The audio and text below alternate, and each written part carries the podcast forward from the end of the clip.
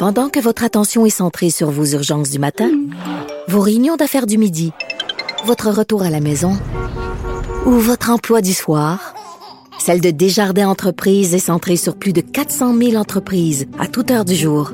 Grâce à notre connaissance des secteurs d'activité et à notre accompagnement spécialisé, nous aidons les entrepreneurs à relever chaque défi pour qu'ils puissent rester centrés sur ce qui compte, le développement de leur entreprise.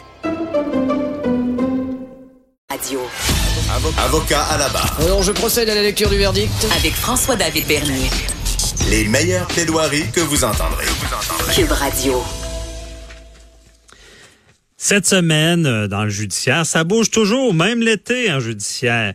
Et on a notre analyste judiciaire, criminaliste Walid Idjazi, qui est à l'affût, qui regarde ce qui se passe pour nous en faire part, faire son analyse de la semaine. Bonjour Walid. Salut mon cher. Ça va bien? Ça va bien toi? Bon, oui, j'espère que t'es pas en vacances, on te dérange pas durant tes vacances? Non, non, pas du tout, pas du tout. Je veux dire, euh, mais l'été passe vite, hein? Oui, ça va vite, déjà le mois d'août. Mais euh, c'est pas parce que c'est l'été qu'il manque de nouvelles euh, en droit criminel. En effet, c'était une semaine assez tranquille par contre, mais il y y a eu des nouvelles, ça c'est sûr. Ouais, vas-y. Qu'est-ce qui retient ton attention en premier lieu? Euh, au niveau des dossiers, c'est-à-dire des, des, des, causes à la cour, il y avait rien de sensationnel, rien qui m'a réellement frappé, sauf une cause qui est un médecin euh, qui euh, euh s'est fait euh, radier de façon permanente par euh, par son nom de professionnel. Alors l'idée ici, c'est d'expliquer le phénomène des professionnels. S'il y a des professionnels qui nous écoutent ou s'il y a des gens qui sont intéressés par cet environnement-là, le, le, professionnel qui commet une, un crime lors de l'exercice de ses fonctions aura pas juste des problèmes avec la justice pénale et la police, mais se fera euh, taper sur les doigts et peut-être même euh, euh, renvoyer par son ordre professionnel. Alors plus particulièrement, on parle ici d'un médecin qui a été radié de façon permanente, un médecin Jean-François Rancourt de Montmagny qui lui ben, s'était livré à des agressions. C'est un gynécologue et mm-hmm. bon, on a profité pour avoir la main un peu trop baladeuse, la main un peu longue et s'est livré à des attouchements lors de tests de routine pour assouvir des euh, besoins sexuels et il était plus dans l'exercice de ses fonctions. C'est grave, c'est extrêmement grave. C'est grave, il est en position, il est gynécologue. Tu peux pas avoir plus de position d'autorité que ça. Je veux dire, euh, une femme enceinte devant un, nue devant un médecin, il n'y a pas plus vulnérable et lui a complètement profité de la situation. Alors ceci pour dire que euh, il y a eu des démêlés avec la justice criminelle. Ultimement, il a été trouvé coupable. Ça a été négocié. Finalement, il y avait, il y a eu une peine de, je pense, deux ans. Mais l'idée ici, c'est que maintenant, il ne sera plus médecin. Alors, on n'a pas juste euh, euh, une sanction pénale, c'est-à-dire une peine, une sentence, mais euh, ici, c'est le Collège des médecins qui a dit, vous, monsieur, vous êtes un danger pour le public, alors vous êtes plus médecin. L'idée d'un ordre professionnel, tu le sais, hein, c'est pour c'est pour réglementer une profession. Un professionnel, on parle de médecin, avocat, dentiste. Je veux dire, il y a une variété de, de, de différents types de professionnels. Ils sont membres d'un ordre professionnel et la mission de l'ordre professionnel, le barreau, le collège des médecins, euh, l'ordre des infirmières, etc., c'est évidemment la protection du public. Ben la protection du public, puis dans le fond, c'est on appelle ça du droit euh, ben, professionnel justement, puis c'est un peu hybride en, euh, disciplinaire, c'est ça le bon mot. C'est un peu un hybride en du droit criminel et civil. C'est comme pénal. Exactement, exactement. C'est euh, pas des juges, c'est des euh, c'est des collègues. C'est euh, il y a un comité de discipline. Y a un, premièrement, il y a un, syndic, l'équivalent d'une de, de ben, d'un corps policier qui qui évalue la situation, qui fait enquête, qui ramasse de la preuve.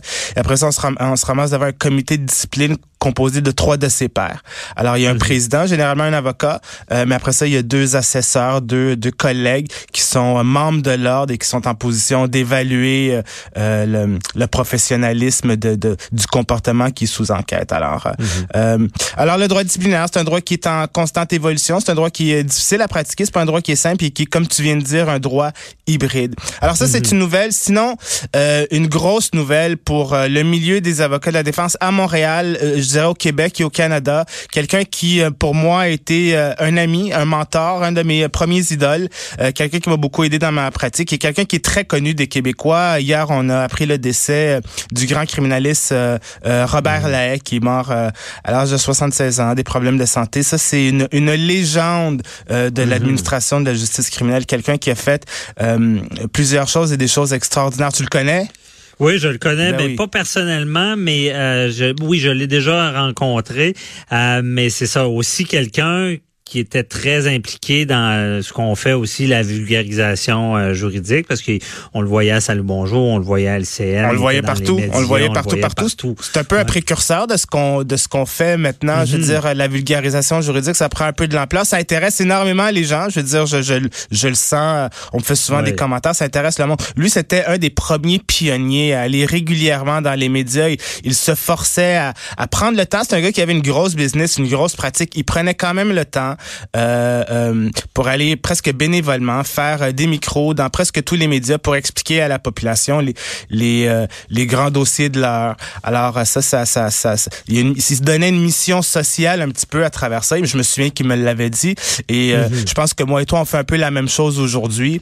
Et c'est quelqu'un qui, est- qui est connu pour euh, pour euh, des grands dossiers. Lui, il est allé souvent en Cour suprême pour. Quand j'étais plus jeune, moi, dans les années 2000, quand je finissais mes études, euh, j'étais très intéressé par l'interaction entre euh, la, la, sexualité et le droit, comment le droit peut euh, intervenir, se, se, mêler de choses sexuelles. Et lui, il avait été en Cour suprême à plusieurs reprises pour, euh, premièrement, les danses contact. Après ça, les, les danses contact, ce qu'on appelle les danses à 10. On va dans une barre de danse, un bar de danseuse, puis, puis bon, pour, pour 10 ou 20 dollars, on peut, on peut la toucher. Euh, c'est monté jusqu'en Cour suprême, ça, et c'est lui qui a plaidé ça. Et en bout de piste, on, a, on lui a donné raison. On a considéré que c'était pas un comportement indécent. Plus récemment, en 2005, moi, j'avais été, j'ai fait le trajet. Ça me passe, j'étais tellement fasciné par cette cause-là que je, je, me suis déplacé à Ottawa pour voir Robert Lahaye plaider la cause de l'orage, qui était un, un bar échangiste. Et ce qui était en jeu et ce que la Cour suprême devait déterminer, c'est ce que la pratique consensuelle de gens, euh, ben, des orgies, euh, dans un endroit euh, quasi public, c'est-à-dire qui n'est pas chez nous, où on se rend dans ce but-là. Est-ce que c'est, est-ce que c'est un criminel, est-ce que c'est, ça devrait être, est-ce que c'est un, Un crime? crime, Ça l'était parce ouais. que euh, ce- le client, le tenancier du euh, bar échangiste, l'orage était accusé de tenir une maison de débauche. Et en bout de piste, la Cour suprême euh, leur a donné raison. Et c'est Robert Lahaye qui l'a plaidé pour dire que c'était pas un comportement qui, euh, à, à l'époque, en 2005, contrevenait à, à la norme de tolérance de la société. Alors, c'est des grosses causes quand même assez historiques qui ont qui, qui ont de l'impact euh, en droit et dans la société. Et aussi un phénomène... on voit plus ça aujourd'hui, des, des, euh, des négociations de prise d'otage. Lui, il en avait négocié plusieurs, dont la Ah. plus longue, euh, paraît-il, de l'histoire du Canada. Ça, c'était dans les années 70, en 1978. C'était euh, euh, c'était la plus longue prise d'otage euh, dans une prison, la prison de Saint-Jérôme, là, dans les Laurentides, en mars 1978. Avec Claude Poirier, il avait réussi à... euh, ben, en fait, trois détenus en, en avaient euh, euh, euh, séquestré dans une prison plusieurs, une vingtaine d'otages. Ça a duré une quinzaine de jours. Et grâce à Robert Lay, finalement, il n'y a pas eu de, de mort ou de blessés là-dedans. Alors, c'est des, des histoires de négocié ça, des- la- leur édition. On voit plus ça aujourd'hui. Ça existe plus des histoires Non. comme ça. C'est vrai. et c'est, c'est- ça doit être des expériences de vie quand même assez hallucinantes. Et, euh, et chapeau, mes hommages à Robert Lahaye, toutes mes plus sincères condoléances à, à sa famille. Et je dirais à nous, la communauté des criminalistes de Montréal, c'est une grosse perte. Je l'ai, Ben beaucoup aimé, oui. ce monsieur. Non, c'est ça. Puis euh, l'émission aussi, on souhaite nos sympathies à la famille. Moi aussi, c'est quelqu'un, euh, dans- comme je dis, dans la vulgarisation, un pionnier, comme tu le dis bien. Ouais. euh, c'est- Euh, y avait-tu d'autres nouvelles qui retenaient ton attention ou euh, tu Pour cette des semaine- questions du public? Allons-y avec les questions. C'est toujours agréable, les questions.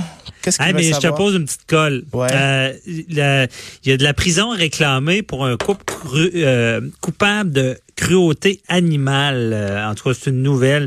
Toi, avec ton expérience, penses-tu que de plus en plus on, va donner, on est plus sensibilisé à la cruauté animale devant les tribunaux, puis on, on va plus donner de prison ou C'est, c'est, il est, il est raisonnable de le penser. Ça fait 15 ans que je pratique. Je te dirais depuis 5 ans, on voit de plus en plus de ce genre de nouvelles-là, de ce genre de dossiers-là à la cour, de ce genre d'accusations-là. Ça veut pas dire qu'il y a soudainement plus de cruauté animale, mais peut-être qu'il y a plus de dénonciations et peut-être que la justice euh, qui a décidé de prendre ce genre de situation-là plus au sérieux.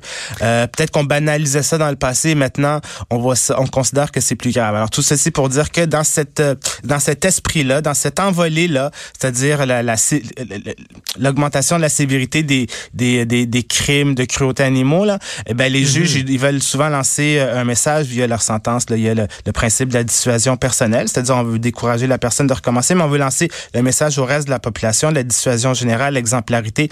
Il est, euh, il est, on peut très certainement penser que les, ce genre de peine-là va, va Mhm. prendre, seront plus sévères pour lancer le signal que c'est pas, c'est pas parce que c'est un choc, c'est acceptable de, de, de lui donner des coups avec un bâton de Non, bois. non, c'est ça. Je pense que les gens sont plus sensibilisés, puis on rappelle, ben c'est ça, c'est le code criminel euh, prévoit ces accusations-là, Euh, et je pense, j'ai cette impression-là aussi que de plus en plus, on, on donnera l'exemple de pas banaliser cette cruauté là envers les, les animaux. Je connais des, des amoureux des animaux et euh, dont je pense à notre collègue Nicole Gibault, juge Ouais. à la retraite, qui a de deux chiens, c'est comme ses enfants. Ouais. Et pour elle, il faudrait pas Nicole. qu'elle soit sur le banc parce que les sentences seraient sévères.